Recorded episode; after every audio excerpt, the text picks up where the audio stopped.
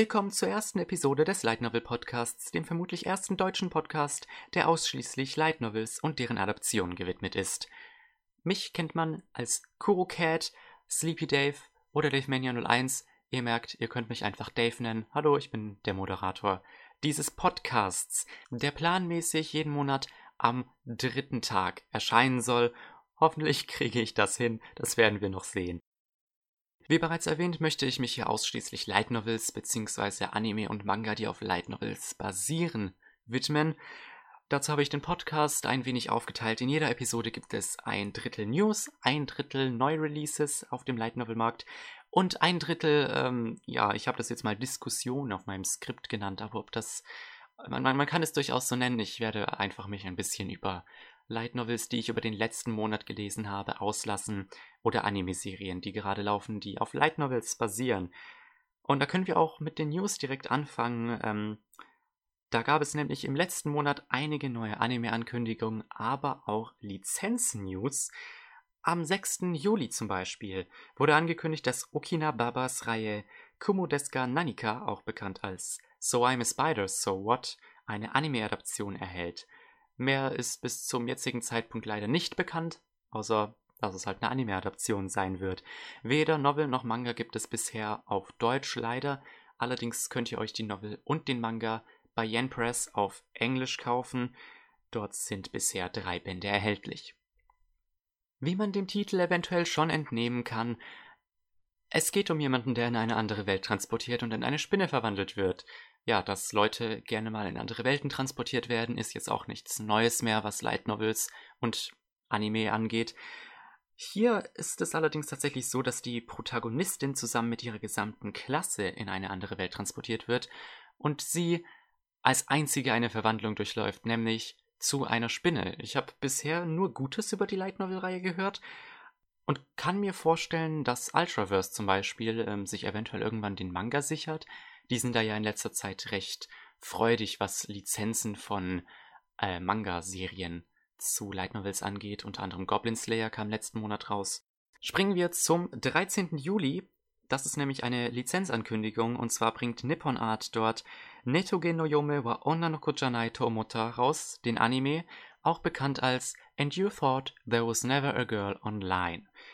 Bisher sind keine weiteren Details bekannt, außer dass die Serie nächstes Jahr mit deutscher Synchronisation auf DVD und Blu-ray rauskommen soll.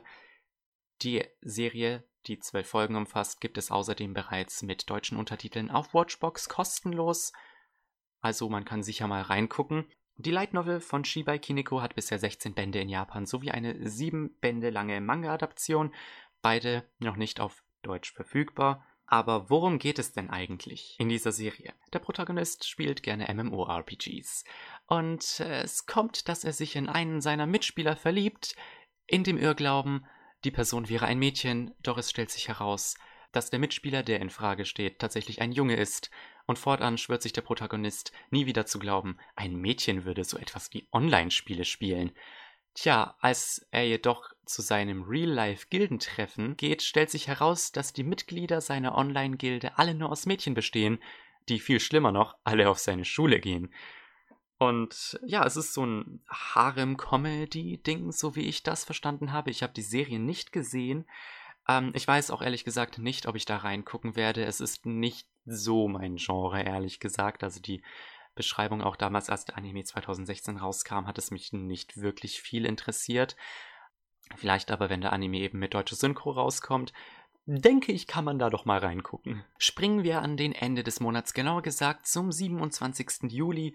Da wurde nämlich bekannt gegeben, dass die Light Novel 20th Century Electricity Catalog einen Anime von Kyoto Animation erhält. Die Light Novel erhielt den ersten Preis bei den Kyoto Animation Awards letztes Jahr im Mai 2017 in der Light Novel Kategorie und der erste Band kommt am 10.8. raus. Also die Light Novel ist tatsächlich noch gar nicht erschienen, aber kriegt bereits eine Anime-Adaption. Das ist aber auch nichts Neues für Kyoto Animation. Die haben ja bereits so Sachen wie Chunibyo oder Musaige no Phantom World, Kyokai no Kanata auf Light Novels basiert, die bei ihnen im eigenen Verlag erschienen sind und zum Teil haben die Serien aber auch kaum mehr als zwei Bände oder drei. Im Falle von Shunibyo sogar vier, nachdem dieses Jahr ja noch ein neuer Band ein neuer Film rausgekommen ist, meine ich. Ähm, ich habe versucht, aus den News äh, von Anime News Network irgendwie eine kohärente Inhaltsbeschreibung zusammenzupuzzeln. Und zwar geht es um das Mädchen Inaho. Die lebt in Japan, wie eigentlich jeder Protagonist einer Light Novel, allerdings im Jahr 1907, als äh, sowas wie Elektrizität tatsächlich noch nicht so weit verbreitet war. Dort lernt sie einen Jungen kennen, der als Kind ein Buch mit dem Namen Electricity Catalog geschrieben hat welches die Zukunft der Elektrizität voraussagt. Bald kommt es, dass Inaho zwangsverheiratet werden soll, wie das halt so üblich war, zum Teil noch äh, Anfang des 20. Jahrhunderts in Japan. Und die einzige Chance, sie vor dieser Zwangheirat zu bewahren, ist, den Electricity Catalog zu finden, denn der Junge, der den geschrieben hat, hat ihn an seinen Bruder abgegeben, dessen Aufenthaltsort allerdings unbekannt ist. Inwiefern das Ganze zusammenhängt, das ist aus sämtlichen Inhaltsbeschreibungen, die ich durchgegangen bin, nicht wirklich hervorgegangen. Ich persönlich erhoffe mir ja eine Zeitreisegeschichte oder irgendwas in der Richtung. Gab es ja auch zum Beispiel mit Orange. Kann man sich sicher darauf freuen, vor allem weil die Serie ja von Kyoto Animation ist, die ja bekannt dafür sind, eigentlich durchweg gute Arbeit zu leisten. Auch letztens äh, erst mit Violet Evergarden. Wundervolle Serie, hat unglaublich gute Qualität gehabt. Kommen wir zu ein paar Lizenz-News von Tokyopop und zwar hat über die letzten Wochen verteilt, über die letzten zwei Wochen verteilt Tokyopop bekannt gegeben, was von November bis Februar bei denen so Neues erscheinen wird und da waren zwei Lizenzen für Manga-Adaptionen von Light Novels dabei, was vielleicht einige interessieren könnte. Als erstes hätten wir da die Manga-Adaption von Roka no Yusha, erscheint am 15. November für 6,95 Euro. Bisher hat die Manga-Adaption vier Bände und was was sowohl den Manga als auch die Novel angeht, habe ich nur einen ganzen Haufen widersprüchlicher Informationen zusammenpflücken können. Und zwar heißt es in der einen Quelle, dass der Manga von Roka no Yusha noch laufend ist und in der anderen ist er schon abgeschlossen. Das gleiche gilt auch für die Light Novel-Reihe. Ähm, manchen Quellen zufolge ist die Novelreihe mit sechs Bänden abgeschlossen. Manche sagen aber auch, da kommt noch was. Wie auch immer, das Problem bei beiden ist, dass schon seit längerer Zeit kein neuer Band mehr erschienen ist. Ja, Tokyopop hat sich jetzt nur die Manga-Adaption gesichert.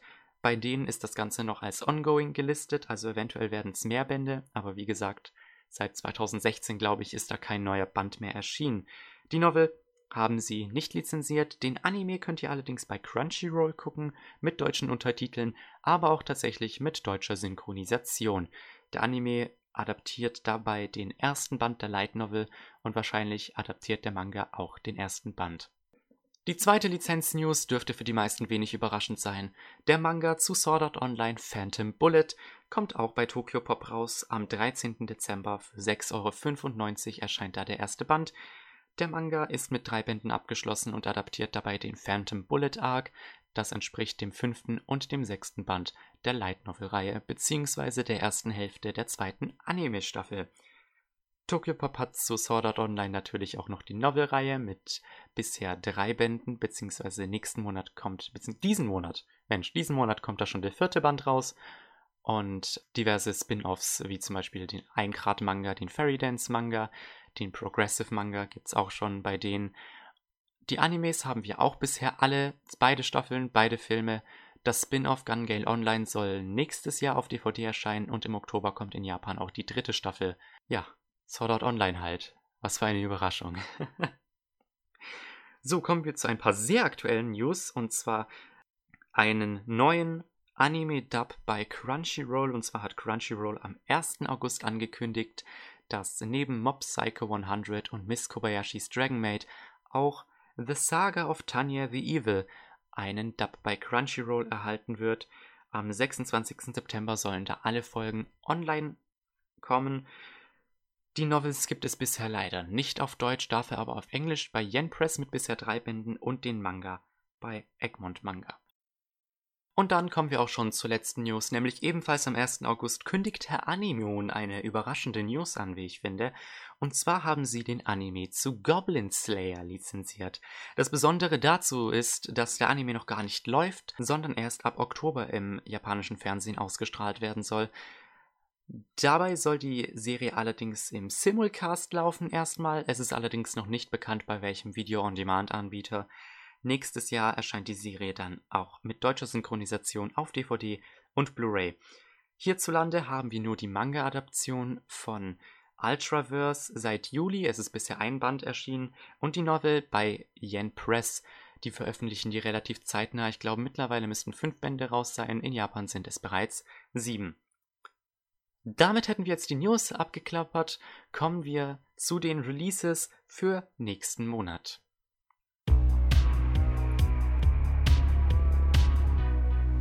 Diese Episode von der Light Novel Podcast wird Ihnen präsentiert von rückwärts ausgesprochene Light Novel Titel. Light Novel Titel rückwärts ausgesprochen. Heute mit Rails Nilbog. Goblin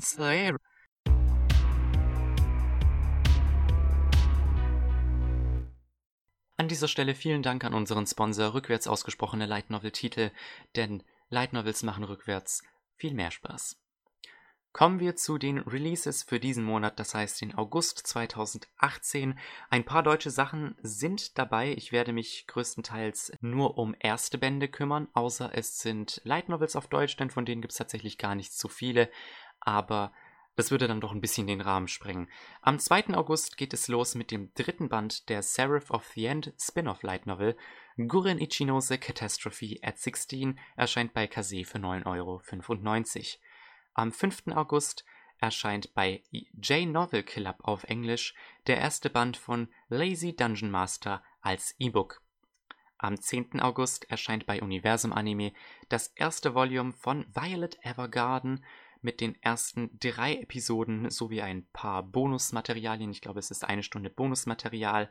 Das Ganze für circa 30 Euro auf DVD und Blu-ray. Die Serie könnt ihr euch aber bereits auf Netflix angucken. Die haben nämlich Violet Evergarden dieses Jahr mit Dub im Simulcast gebracht. Weiter geht es am 16. August mit Tokyo Pop, bei denen erscheint nämlich einiges.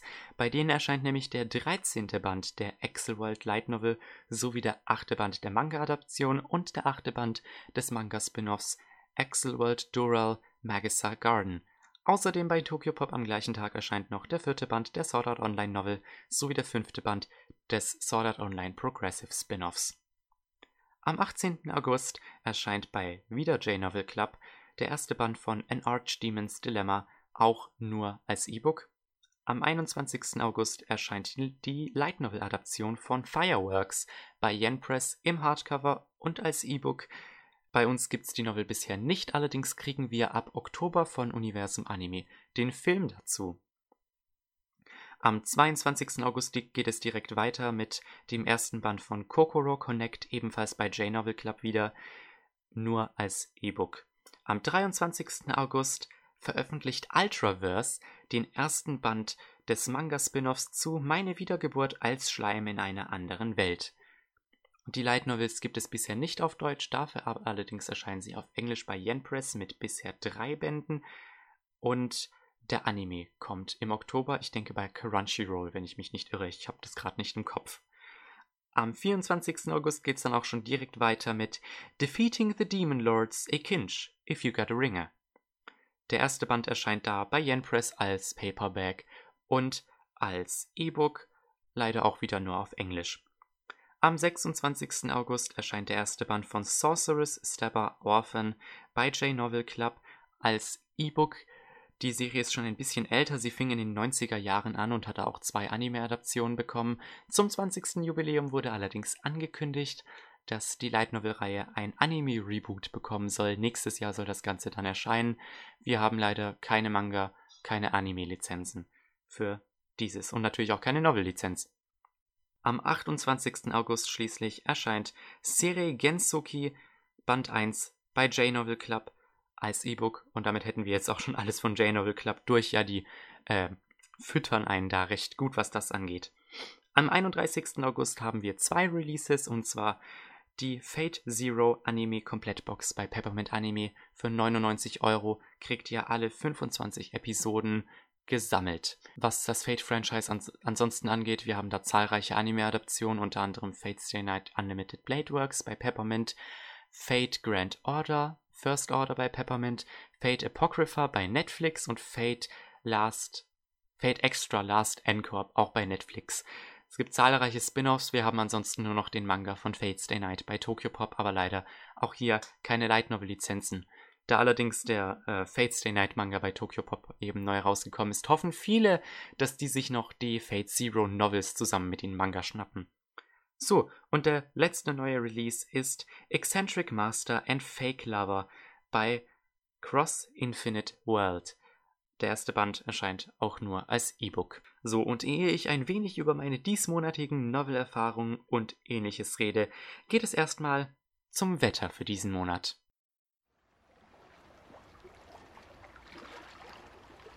Was Shera lernte, beschwör keine Dämonen, sonst bist du gefickt. Vielen Dank für das Wetter, Dave. Aber gerne doch, Dave. Sag mal, Dave, was hast du denn in letzter Zeit für neue Anime-Serien geguckt? Ach, darüber würde ich dir gerne mehr erzählen, Dave. Aber erstmal würde ich gerne über ein sehr interessantes Thema reden, auf das ich letztens im Netz gestoßen bin. Nur zu, Dave, es ist ja deine Sendung. Ach, stimmt, ja. Ja, vor ein paar Tagen hat nämlich die, äh, eine sehr interessante News die Runde gemacht, ähm, die allerdings nichts mit Light Novels zu tun hat, deswegen habe ich die jetzt nicht in die News integriert, aber ich möchte gerne einen größeren Bogen schlagen. Und zwar wurde bekannt gegeben, dass ein Manga über Online-Kontroversen wegen einer Online-Kontroverse gecancelt wurde. Ja, und das hat mich an den Fall erinnert, den wir im, ich glaube, Juni hatten, wo eine Light Novel wegen einem ganz ähnlichen Problem gecancelt wurde, nur dass es da halt nicht eine Light Novel über Online-Kontroversen war, die wegen einer Online-Kontroverse eingestellt wurde. Nein, in beiden Fällen, ähm, also um den Fall der Light Novel was den Fall der Light Novel angeht, handelte es sich um die Light Novel New Life Plus. Was den Manga angeht, handelte es sich um den Manga, dessen japanischer Titel mir gerade nicht einfällt, tut mir wirklich leid. Es ließ sich aber sowas äh, mit sowas übersetzen wie Ich will in Flammen aufgehen. In New Life Plus ging es um einen 90 Jahre alten Mann, der sein Leben gelebt hat, stirbt und Gott sagt sich so, okay, ich lasse dich in einer anderen Welt wieder auferstehen. In dem Manga ging es um ein Mädchen, das versucht, auf YouTube bekannt zu werden, indem sie besonders kontroverse Videos macht. Ich weiß ja nicht, was in Japan kontrovers ist. Bei uns wären es bestimmt sowas, so Sachen wie Bombenpranks gewesen oder sowas. Ähm, in beiden Fällen stellte sich allerdings heraus, dass die Autoren Mine bzw. Dogesa vor einigen Jahren auf Twitter einige rassistische Tweets verfasst haben. Jetzt ist bei der Light Novel allerdings die Sache bei New Life Plus, dass der Autor Mine in seiner Light Novel explizit erwähnt, dass der Protagonist, der mit 90 Jahren gestorben ist, im Zweiten Weltkrieg gegen die Chinesen gekämpft hat und dabei für den Tod mehrerer, mehrerer hunderte Chinesen verantwortlich war, was auf einem tatsächlichen historischen Ereignis basiert. Und seine Tweets, die man ausgegraben hatte von vor Jahren, äußerst, äußerten sich äh, rassistisch gegenüber Chinesen. Bei Dogesa war es was ähnliches. Es waren auch rassistische Tweets, allerdings ähm, ich, ich kann jetzt nichts über den Manga sagen, da ich nichts über, von dem Manga gelesen habe. Ähm, es ging halt um Online-Kontroversen insgesamt und jetzt nicht um sowas wie jemand, der rassistisch in dem Manga ist. Ja, bei diesem, bei diesem Manga führte das jetzt dazu, dass der Manga kurzerhand ähm, erst wurde er pausiert, jetzt wurde er bekannt gegeben, dass er direkt gecancelt wurde. Der Autor hat natürlich irgendwie einen Entschuldigungstweet verfasst auf Twitter. Bei New Life Plus fiel das Ganze allerdings ein bisschen extremer aus. Und zwar wurde nicht nur die Light Novel kurzerhand gecancelt, es wurde auch der englische Release von J-Novel Club gecancelt.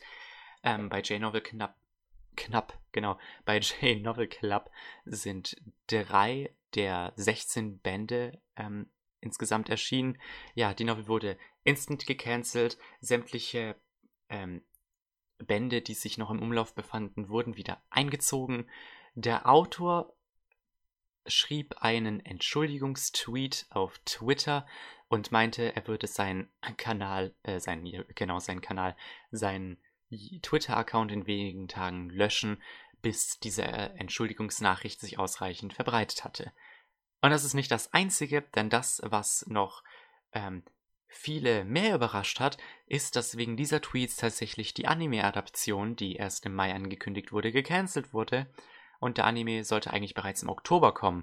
Und da fragen sich natürlich einige jetzt, ja, ist das nicht irgendwie richtig viel weggeschmissenes Geld? Denn ähm, wenn ein Anime vier Monate vor Start gecancelt wurde, da kann man äh, davon ausgehen, dass der schon bis zu einem gewissen Stadium fertiggestellt wurde. Jetzt meinen viele allerdings, dass es tatsächlich so wäre, dass es günstiger ist, den Anime gar nicht erst auszustrahlen, als ihn dann doch fertigzustellen, komplett auszustrahlen, entweder keine guten Zuschauerquoten zu bekommen, keine DVD-Verkäufe und eventuell noch richtig viel Backlash, eben weil wegen diesen rassistischen Tweets. Und ich frage mich da ja, wie kann, kann, kann es denn überhaupt sein, dass die Fans wirklich so viel Macht über ja, Content Creator ausüben können? Normalerweise war es ja bisher immer so, der Verlag sitzt am längeren Hebel. Ähm, ich meine, viele Manga zum Beispiel, die in der Weekly Shonen Jump publiziert werden, werden einfach nach 20 Kapiteln gecancelt, weil der Verlag meint, nein, dieser Manga hat keine Zukunft und das bevor der erste Band überhaupt erschienen ist. Wobei das bei der Weekly Shonen Jump jetzt auch ein bisschen komplizierter ist, wegen diesen Ranking-Tabellen, die die dort haben. Aber da sitzt halt der Verlag am längeren Hebel. Wenn halt die Zahlen nicht stimmen, wird das Ding gecancelt. In diesen beiden speziellen Fällen hat sich jetzt allerdings bewiesen, dass die Fans tatsächlich am längeren Hebel sitzen und für, äh, beziehungsweise nicht die Fans, ich glaube nämlich kaum, dass es tatsächlich Fans der Novelreihen sind, die diese Tweets ausgegraben haben, aber dass das Publikum so eine krasse Macht auf den, auf, die Autoren haben kann, das finde ich ziemlich faszinierend. Ein positiveres Beispiel dessen, finde ich immer noch, ist Hiro Mashima, der Autor von Fairy Tail. Der nimmt sich ja das Feedback seiner Fans wirklich sehr zu Herzen und auch wenn Fairy Tail jetzt nicht unbedingt vielleicht das beste Beispiel ist, da es sehr viele Leute gibt, die die Fairy Tail Manga-Reihe einfach nicht für gut befinden, was ich, was ich okay, für, also ich finde es okay. Ich mag die Manga-Reihe persönlich, aber ich äh, verstehe, ich, ich sehe die Fehler auch ein. Aber was mir schon immer sehr bei Hiro Mashima gefallen hat, ist, dass ihm das direkte Feedback seiner Fans sehr wichtig war. Z zum Beispiel, warum Fairy Tail 63 Bände lang lief, das ist zum Beispiel den Fans zu verdanken. Hiromashima hatte eigentlich nicht geplant, den Manga länger als 15 Bände laufen zu lassen. Und seht, was daraus geworden ist. Jetzt könnte man sich natürlich darüber streiten, ist das was Gutes oder was Negatives, dass dieser Manga so lange lief, aber es war quasi den Fans zu verschulden, dass dieser Manga so lange lief und zum Teil sogar wie dieser Manga verlief, denn Hiromashima hat an mehreren Stellen erwähnt, dass ähm, der Storyverlauf tatsächlich viel von den Wünschen seiner Fans abhängig gemacht wird. Dass zum Beispiel so beliebte Charaktere wie Juvia oder Gajil, die ja ursprünglich Antagonisten waren, weitere Auftritte zu verbuchen haben als wichtige Charaktere in dieser Serie. Ja, und diese ganze Kontroverse hat mich an etwas anderes noch erinnert, was vor einigen Monaten so im Internet rumgeschwirrt ist. Ich persönlich bin ein, ich sage mal ganz vorsichtig, Fan. Wenn man Fan von etwas ist heutzutage, muss man ähm, ja wirklich eigentlich schon mit einem Shitstorm rechnen. Ich bezeichne mich als Fan dieses sich noch in Entwicklung befindenden Spiels namens Yanderes Simulator. Ähm, irgendwann die letzten Monate über haben nämlich ein paar Leute sehr tief in die Vergangenheit des Entwicklers Yandere Dev rein gegrapscht, wenn man das so nennen kann, und haben das wahre Gesicht vom Yandere Dev hervorgebracht. Und warum ich jetzt Yandere Dev erwähne? Man, viele Leute haben nämlich gesagt, ja, Yandere Dev ist ein Perversling und er ist erbärmlich und das Spiel wird vermutlich nie fertiggestellt werden. Ich weiß nicht, ob das korrektes Deutsch war, entschuldigt.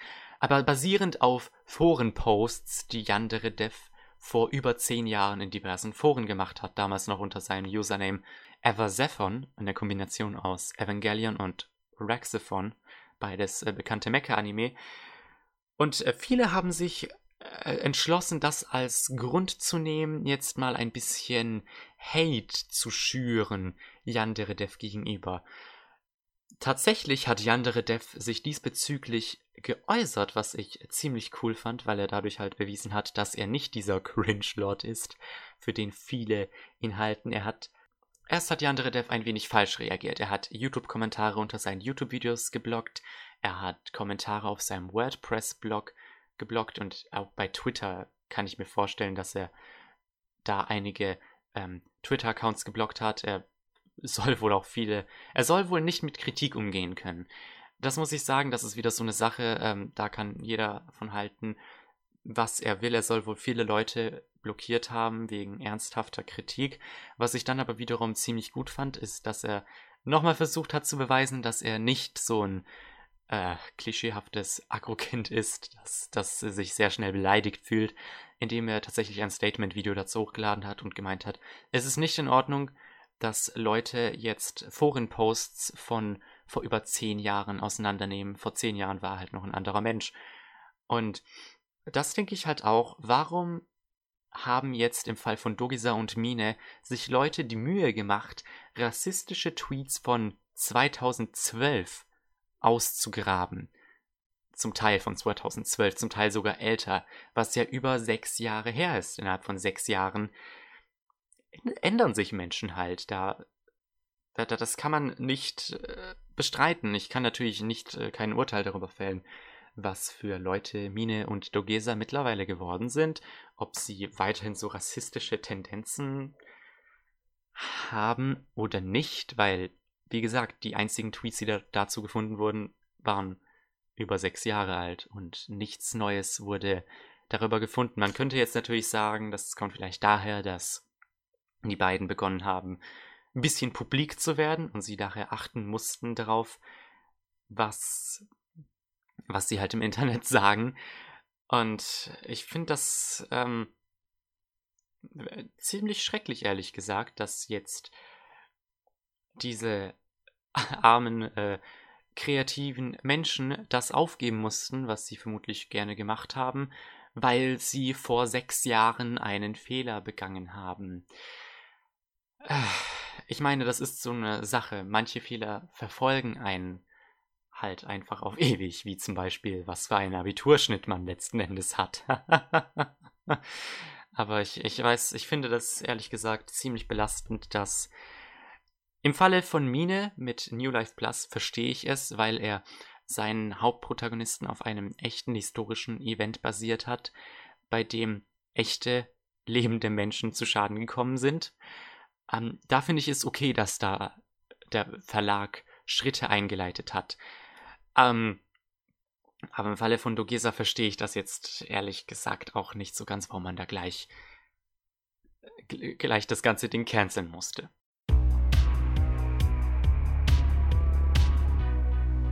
So, genug dazu. Wer mir auf meinem Kanal KuroCat folgt, der hat ja eventuell meine Sommerseason Preview gesehen. Da habe ich in ein paar Animes reingeblickt. Zwei davon sind Novel-Adaptionen, über die ich heute noch mal ein wenig ausführlicher reden wollte.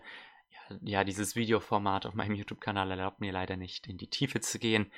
Ziemlich schade, aber dafür habe ich ja jetzt diesen Podcast. Haha.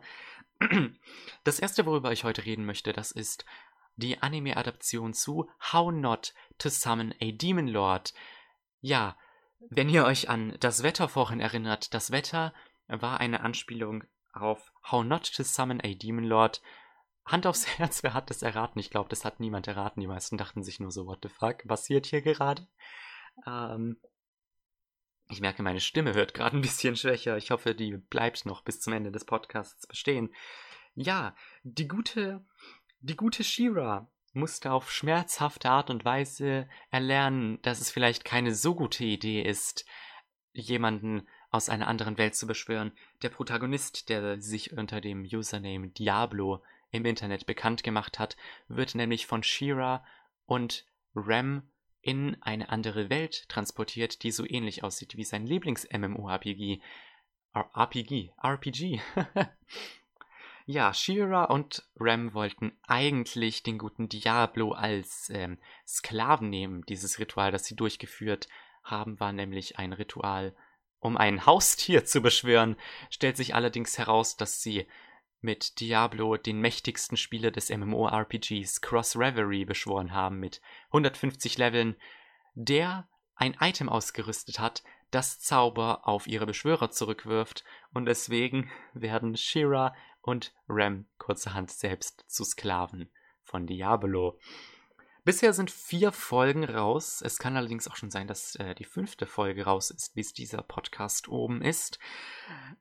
Ja, ich bin nicht der größte Fan des Genres. Ich werde in eine andere MMORPG-artige Fantasy-Welt transportiert, Genres, aber ähm, How Not to Summon a Demon Lord ist wirklich, wirklich herrlich. Merkt man auch schon am Titel, wie dieses Not so in, in Capitals, in Großbuchstaben ist, so, Leute, das, das, das, so solltet ihr das wirklich auf gar keinen Fall machen. Das erinnert mich an so ein paar YouTube-Videos. Ja, die Serie basiert auf einer Light Novel mit bisher zehn Bänden. Es gibt auch eine Manga-Adaption dazu.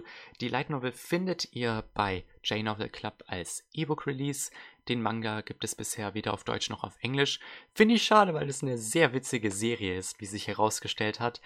Ich hoffe, es hält den Humor aufrecht soweit, denn das hat mir wieder so ein bisschen Hoffnung gegeben, dass man eventuell in nächster Zeit wieder ein paar gute Isekai Adaption kriegen könnte. Was diese Serie für mich sehenswert gemacht hat, das ist überwiegend der Protagonist Diablo, der ja, ähm, jetzt mal so gesagt, der Oberficker in diesem MMORPG Cross Reverie ist und als er in diese andere Welt transportiert wird, hat er nicht nur das Aussehen seines Avatars übernommen, sondern auch sämtliche Stats und Ausrüstung und ist halt richtig overpowered. Und manche, für manche ist es jetzt schon so ein bisschen so ein Off-Turn, ein Protagonist, der ziemlich overpowered ist. Seine größte Schwäche, das sind seine sozialen Skills. In Real Life ist Diablo nämlich ein Shut-in, ein Hikikomori, der fast keinen Kontakt hat mit anderen Menschen und weil er nicht weiß, wie er jetzt zum Beispiel, zum Beispiel mit äh, She-Ra und Ram umgehen soll, nimmt er diese Rolle des Diablos, des Dämonenfürsten Diablo, ja, ziemlich wortwörtlich und versucht so, sich irgendwie durch seinen Alltag in eine Fantasy-Welt zu wursteln.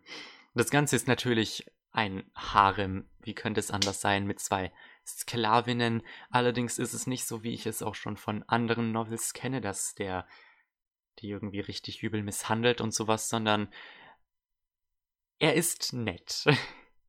Das ist eine Charaktereigenschaft, die viele Protagonisten leider haben. Er ist einfach nett. Und das ist eigentlich so die einzige Charaktereigenschaft, die man Diablo neben seiner Awkwardness zuschreiben kann. Aber wie gesagt, diese Awkwardness resultiert in sehr vielen sehr witzigen Situationen. Und aus Sicht von Shira und Rem macht es sogar sehr viel Sinn, dass wenn sie sich ähm, im Laufe der Zeit in Diablo verlieben, denn Diablo verspricht Shira und Rem, dass er nach einem Mittel sucht, diesen Sklavenzauber von den beiden loszulösen. Und im Laufe der Zeit lernt man mehr über Shira und über Rem, was die beiden halt so bedrückt. Und es macht Sinn für die beiden, dass sie sich in Diablo verlieben, weil ihr müsst euch vorstellen, aus ihrer Perspektive, Diablo das ist so ein richtig krasser, für die beiden ist es so ein richtig krasser Dämonenfürst aus einer anderen Welt, der die beiden jetzt zu ihren Sklaven gemacht hat und sie eigentlich vernichten könnte. Aber er verspricht den beiden, dass er diesen Zauber von ihnen löst, und nicht nur das, er hilft ihnen auch mit ihren persönlichen Problemen. Was Shira zum Beispiel angeht, sie ist ähm, eine Elfin, eine Elfenprinzessin genauer gesagt, ähm, die aus ihrem Königreich geflohen ist, weil die Sitten des Königreichs ihr so gar nicht schmecken. Sowas wie Zwangsheirat kennt man halt aus Fantasy. Ähm, und Rem hat es sogar noch schlimmer getroffen, denn Rem soll wohl den Geist eines fürchterlichen Dämonen in sich bergen, ähnlich wie Naruto mit dem neunschwänzigen Fuchsgeist. Und als sie sich Diablo anvertraut, rechnet sie eigentlich mit starker Abweisung. Aber als Diablo so sagt, so, das ist kein Problem, wenn dieser Dämon äh, frei kommen sollte, ich ich kann damit umgehen. Und das ist halt für Rem so ein Novum gewesen, dass jemand nicht abgeschreckt von der Tatsache ist, dass Rem eigentlich ein Dämon ist. Und aus, aus dieser Perspektive macht es einfach so unglaublich viel Sinn, wenn Rem und ähm, Shira sich in Diablo verlieben würden. Und man muss halt auch wiederum be be beachten, es, es ist ein Harem. Es ist edgy. Ich habe geschaut, ich glaube, das ist mindestens als R15 getaggt. Das heißt, es wird noch sehr steamy. Also man hat da schon, ja, man hat halt viele Brüste und so weiter und sexuelle Andeutungen und so.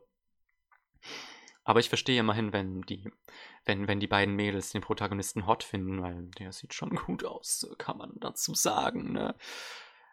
Es hat großartige Comedy für mich geboten, bisher durch die, vor allem durch den Protagonisten, allein wie der sich ausdrückt, ähm, in seiner Gamersprache und sowas, was halt im Kontrast zu dieser Fantasy-Welt äh, steht. Und diese Fantasy-Welt finde ich im Übrigen auch ähm, sehr gut ausgearbeitet die, die Welt, wie ähm, Diablo im Laufe der Zeit bemerkt, erinnert ziemlich stark an sein MMORPG Cross Reverie mit einem Unterschied, nämlich dass das durchschnittliche Level dort bei ungefähr 20 liegt und ähm, für die, die jetzt noch nicht äh, wirklich sich mit MMORPGs auskennen, Level 20 hat man normalerweise so in etwa, wenn man das Tutorial beendet. Und das liegt halt daran, dass es eine, es ist eine reale Welt. Leute sterben, wenn sie sterben. Sie schätzen ihr Leben wert und wollen nicht alles aufs Spiel setzen. Deswegen haben sie keine wirklichen Skills, weil es sich nicht für sie lohnt, ihr Leben auf die, auf ihr Leben in Gefahr zu bringen, genau, um einfach leveln zu können und sowas. Und das machen dann halt nur die richtig krassen Abenteurer oder die Soldaten oder sowas. Und das sorgt dann auch zum Beispiel für Szenen, wo zum Beispiel eine Stadt von ähm, Dämonen angegriffen werden sollen, soll und die Soldaten versuchen im Grunde nur schnell alle Bewohner in Sicherheit zu bringen und dann warten sie nur noch darauf, dass die Dämonen angreifen, versuchen sich einen schönen letzten Tag zu machen, weil sie wissen, dass sie einfach fast nichts gegen diese Dämonen ausrichten können.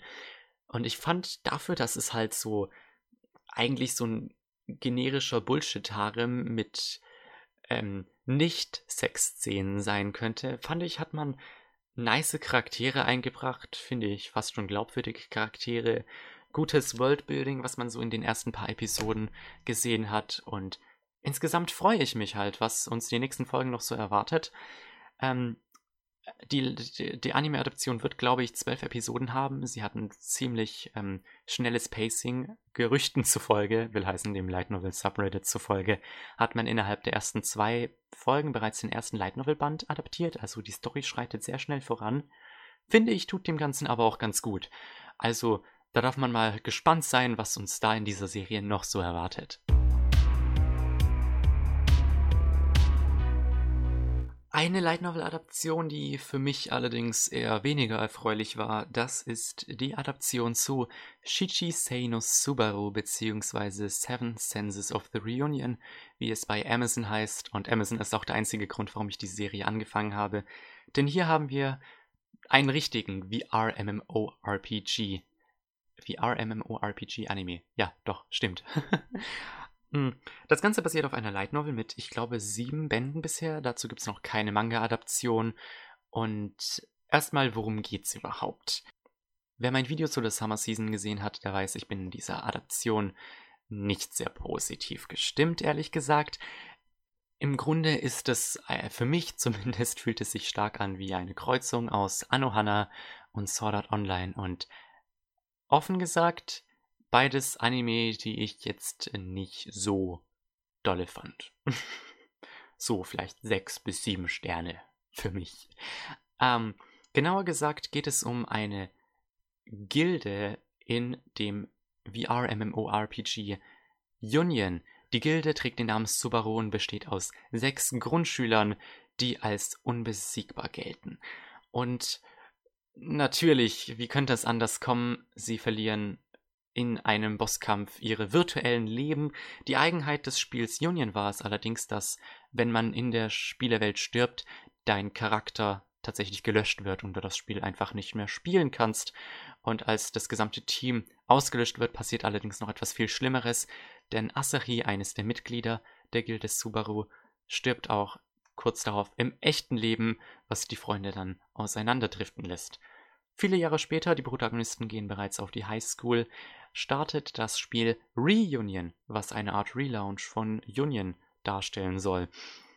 Ja, von ein paar Freunden überredet, zwingt sich der Protagonist, dessen Namen ich gerade tatsächlich vergessen habe, weil er halt so 0815 ist, wie es nur sein kann, der zwingt sich dazu, in dieses ähm, VR-MMORPG reinzusteigen. Für nur eine Quest eigentlich. Allerdings findet er in dieser Quest seine verstorbene Freundin. Hat, hat erstmal einen guten Eindruck auf mich gemacht. So von der Prämisse her, auch was die erste Episode angeht, ähm, animiert wird das Ganze von Studio Lark, die ich ja sowieso mag, wegen so Sachen wie ähm, Assassination Classroom, Classroom of the Elite, Ranpukitan. Die Kampfszenen konnten sich in der ersten Folge echt ganz gut sehen lassen und ich äh, fand auch den Soundtrack und sowas gut. Ähm, allerdings ab Folge 2 merkte ich schon den langsamen, aber sicheren Qualitätsabsprung. Die Serie widmet sich hauptsächlich dem Mysterium darum, warum Asahi jetzt in dieser VR-MMORPG-Welt drin ist, obwohl sie ja eigentlich bereits tot ist.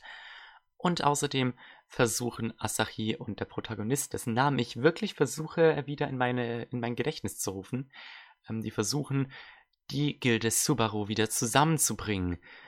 Und ja, was soll ich sagen? Ich bin sehr enttäuscht. Weil es hatte eine Prämisse, mit der hätte man was anfangen können. Mystery und sowas. Ein paar gute Kämpfe. Allerdings war das halt wirklich nur die erste Episode, die so einen guten Eindruck auf mich gemacht hat. Ich weiß nicht, was da passiert ist. So, die zweite Episode hatte nur Kämpfe, die so lala waren. Und je mehr Charaktere dann eben dazu kamen, bisher sind äh, Standfolge 4, glaube ich, sind von den sechs Gildenmitgliedern Subarus äh, nur vier wieder aufgetaucht, die allerdings bisher sämtlichen Stereotypen entsprechen. So der 0815-Protagonist, der halt ein Gutmensch ist, ja, er ist ein bisschen traumatisiert, vielleicht dadurch, dass seine Crush eigentlich ums Leben gekommen ist, aber so wirklich angesprochen wird es in der Serie auch nicht richtig. Asahi, die eigentlich ja gestorben ist, sich aber an nichts erinnert. Ähm, dann gäbe es noch Natsuki, hieß sie, glaube ich. Diese rothaarige, die äh, halt die typische Tsundere Kindheitsfreundin darstellt. Man, man kennt sie. Und äh, Takanori, der die Brillenschlange, die, der, der glaube ich, auf Asahi stand und fast schon eine richtig abgefuckt kranke Obsession mit Asahi hat, sich allerdings gegen Subaru wendet und Asahi für sich beanspruchen will, weil er meint, dass der Protagonist Asahi nicht vor den Gefahren beschützen kann, da der Protagonist eben wieder auf Level 1 zurückgeworfen ist mit dem Tod seines Charakters und mit dem Relaunch von Union. Ja, zwei Charaktere, von denen man bisher noch nicht viel zu sehen bekam, ist, äh, sind Clive und Nosumi hieß sie. Wie kann es sein, dass ich wirklich jeden Namen von Subaru weiß, nur den des Protagonisten nichts? nicht. Jedenfalls, Nozumi ist halt die schüchterne Brillenschlange, die vermutlich auf den Protagonisten steht. Und Clive ist, ähm, der lebt irgendwie im Ausland, über den weiß man nicht so viel. Der ist halt so dieser coole Dude, Yankees und so. Yay. das war halt das erste, was so ein bisschen die Serie für mich kaputt gemacht hat. Eben diese Charaktere, die einfach flach wie nochmal was sind und ich habe nicht das Gefühl, dass in diesen ersten vier Folgen der Serie irgendwas passiert ist. Es gab kaum einen Fortschritt, was ähm, jetzt eben die Hauptziele angeht, herauszufinden, warum Asahi so ist, wie sie ist, nur dass mehr Mysterien aufgeworfen wurden, oder Subaru wieder zu vereinen. So in Folge 4 haben sie dann so ein paar Schritte unternommen, Subaru wieder zu vereinen, die allerdings erfolglos waren. Und ja, die ersten vier Folgen fühlten sich halt an wie Zeitverschwendung, ehrlich gesagt. Dazu kommt auch, dass das Worldbuilding in ähm, Reunion ein wenig meh ist.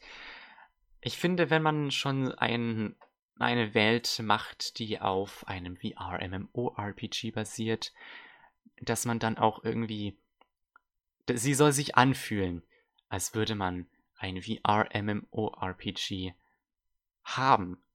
Das wäre jetzt zum Beispiel Sword Art Online und auch wenn Mother's Basement ein 40 Minuten langes Video darüber gemacht hat, warum Sword Art Online ein fucking schlechtes Spiel ist, es fühlt sich wenigstens so an, als könnte Sword Art Online bis zu einem gewissen Grad zumindest in echt existieren.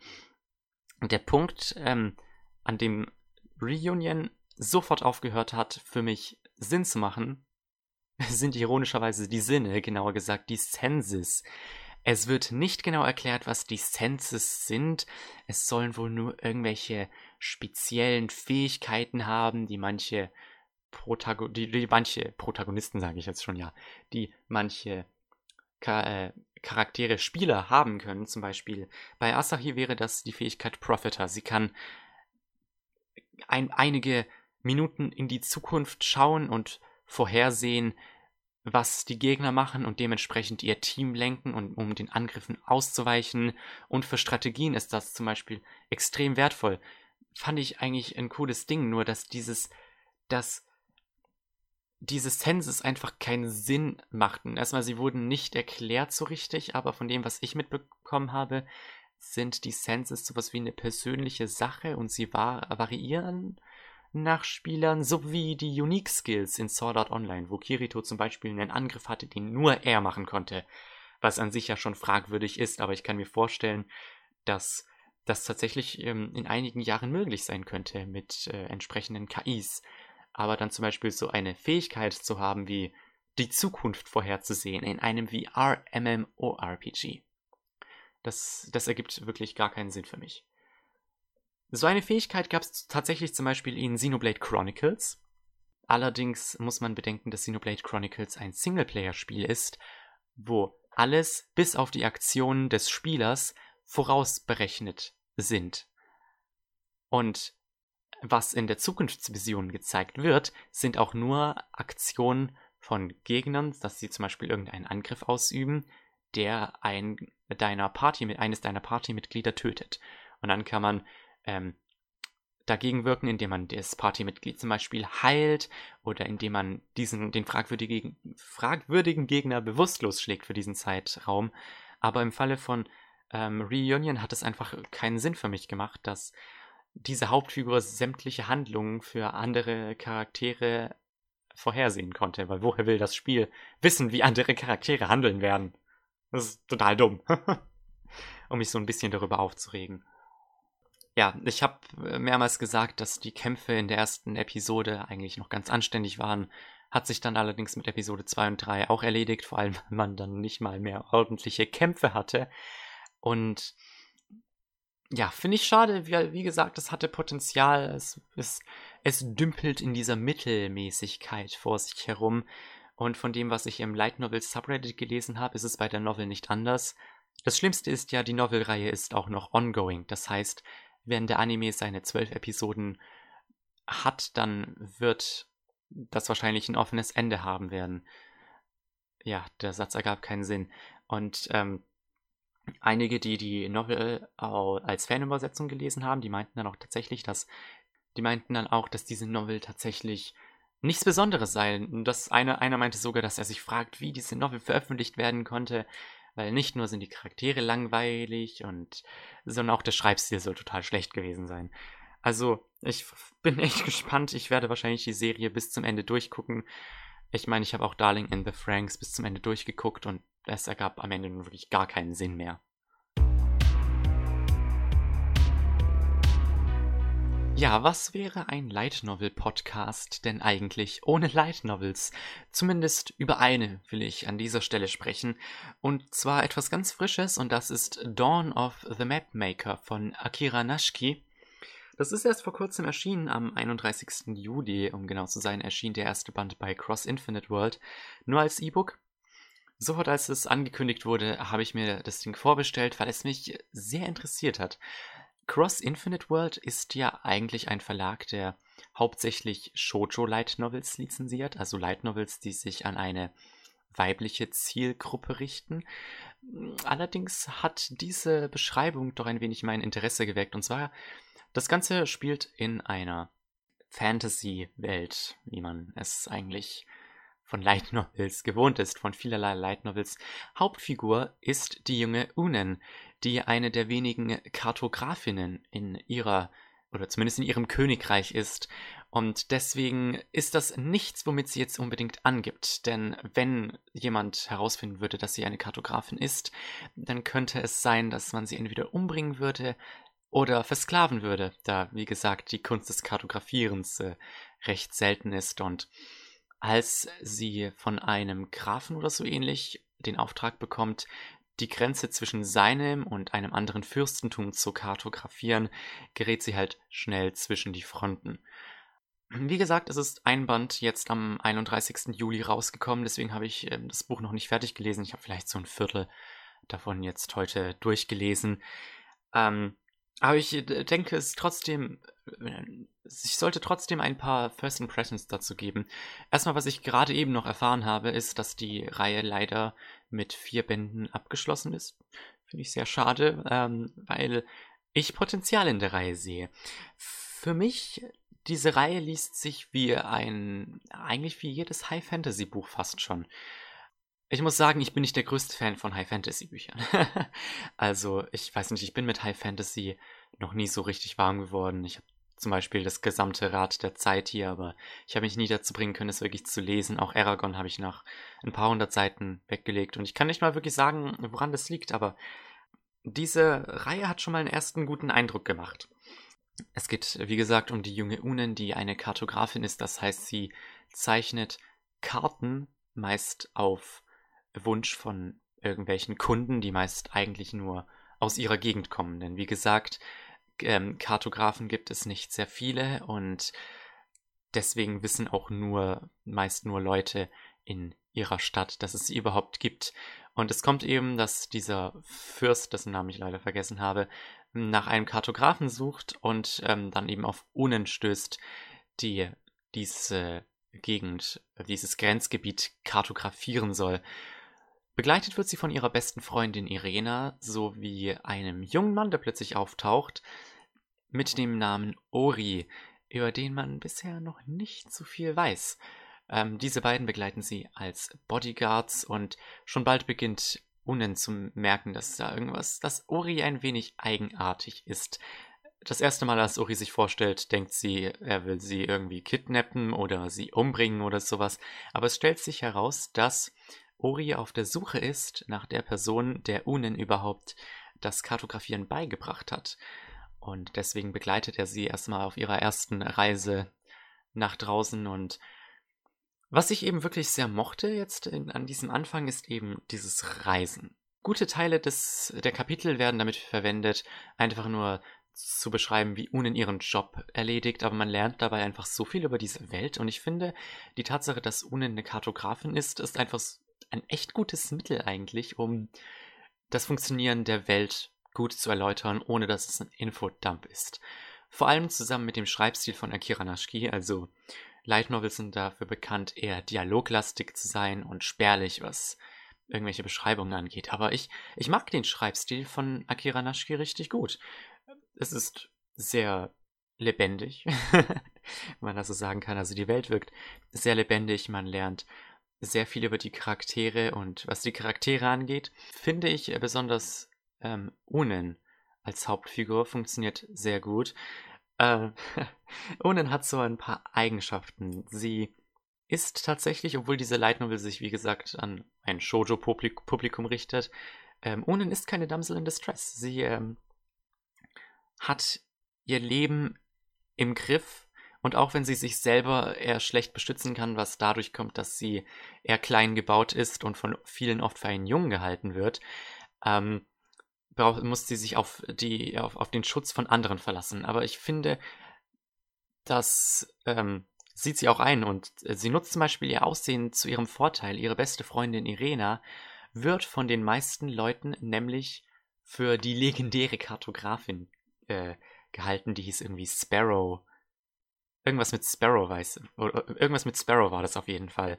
Ähm, und das nutzt Unin zum Beispiel zum Vorteil, da Elena, äh, Elena sage ich jetzt schon, da Irena begabt ist im Kampf, da ihr Vater eine Ritterschule oder sowas in der Richtung leitet, ähm, nutzt Unen das zum Beispiel zu ihrem Vorteil. Sie versteckt sich quasi so hinter Irena, aber was ich eben mochte, ist halt einfach so diese Freundschaft zwischen Irena, so zugegeben, im ersten Viertel sieht man nicht viel von dieser Freundschaft, aber ich fand es cool zu sehen, dass es einfach so ein Vertrauen zwischen diesen beiden gab, so ein bedingungsloses Vertrauen und so eine bedingungslose Freundschaft zwischen den beiden, wenn man das so sagen kann.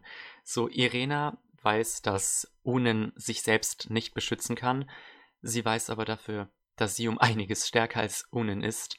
Und Unen, ich würde nicht sagen, dass sie Irena ausnutzt. Ich, ähm, man weiß am Anfang leider noch nicht so viel, was äh, die Beziehung zwischen den Charakteren angeht. Das finde ich schade. Wie gesagt, vielleicht im Laufe des ersten Bandes ergibt sich das so irgendwie. Es ist halt wirklich schade, dass es nur vier Bände sind, weil, äh, wie die meisten Light Novels, hat Dawn of the Mapmaker nur nicht mal 200 Seiten Umfang von der Main Story. Und deswegen bin ich gespannt, wie die eine Story, in, wie, wie, der, wie die, der, die das Autor, ich weiß nicht, ob es ein Mann oder eine Frau ist, wie da eine Geschichte erzählt wird innerhalb von dieser, diesen vier Bänden. Bisher lässt sich so etwas wie ein, ein Plot äh, nur erahnen, dadurch, dass ähm, Unen irgendwie so eine mysteriöse Stimme hört und dass sie und Ori eben auf, dies, auf der Suche nach Harry sind, der Unen eben diese Kartografie beigebracht hat. Wie gesagt, ich habe den Anfang gelesen, ich muss es wirklich weiterlesen. Ähm, Gibt es leider nur als E-Book, das ist auch wieder eines, also Cross Infinite World ist ein äh, Publisher, der Light Novels nur ähm, digital veröffentlicht bisher. Aber das finde ich echt schade, weil es gibt da einige, die ich gerne gedruckt hätte. Hauptsächlich wegen der Illustration. Ich mag die, ähm, den Artstyle von Dawn of the Mapmaker. Vor allem die Schwarz-Weiß-Illustrationen drin, die haben so einen schönen pastellartigen Look, so als fast als wäre das irgendwie so ein Gemälde oder sowas. Und das passt alles insgesamt zu diesem Setting. Also ich hoffe, dass Cross Infinite World irgendwann mal ein paar Light Novels als Print veröffentlicht. Das wäre das würde mich echt freuen. Ich habe da noch was anderes von denen, das heißt äh, Little Princess in Fairy Forest. Hat auch super Illustrationen, habe ich aber leider noch nicht gelesen. Aber ja, Dawn, Dawn of the Mapmaker, das ist auch wieder sowas, ähm, von dem ich denke, dass es einer, ähm, einem Mainstream-Publikum eigentlich gefallen könnte. Früher war das, äh, damals als die ersten Light Novels so auf Englisch rauskamen, war das tatsächlich üblich, ein Anime-Cover und ein ähm, in Anführungsstrichen normales Buchcover zu veröffentlichen, quasi zwei Versionen. Es gab zum Beispiel ein, bei Haruhi Suzumiya gab es eine Anime-Cover-Version und eine Jugendbuch-Cover-Version. Die hatte so ein bisschen minimalistischeres Cover und so weiter. Hat mir eigentlich ziemlich gut gefallen. Also ich finde, man, das, das ist echt etwas, was man mal versuchen sollte, ein bisschen Light Novels nicht an diese Otaku-Nische zu vermarkten. Weil das ist halt so das Problem, das viele deutsche Verlage gerade haben dass Light Novel halt die Nische in der Nische ist. Anime ist ja, Anime und Manga ist ja schon eine Nische und Light Novels ist darin halt nochmal eine Nische, aber wenn man das halt dementsprechend vermarktet, Your Name zum Beispiel wird von Egmont als Roman veröffentlicht und ich habe Your Name tatsächlich auch schon mal ähm, in den Jugendbüchern bei uns gesehen, was ich ziemlich cool fand.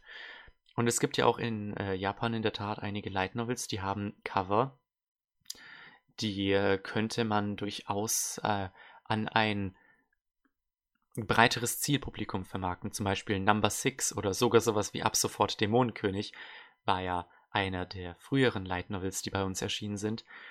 Ähm, ja, und ich finde, um wieder auf Dawn of the Mapmaker zurückkommen zu können, das ist etwas, wenn ihr das gelesen habt und wenn ihr auch denkt, so wie ich, dass das eigentlich eine solide Fantasy-Serie ist, könnt ihr es ja vielleicht mal versuchen, euren Freunden anzudrehen.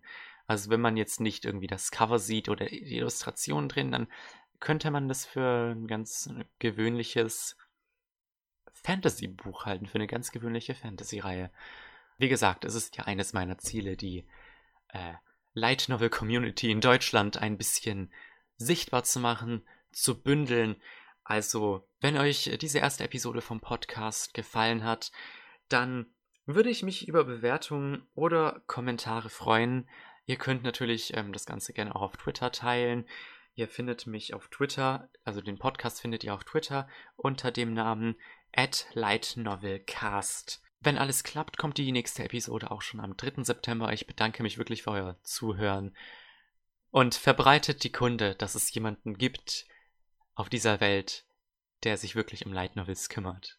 Vielen Dank, wir hören dann von uns in der nächsten Episode. Hoffe ich.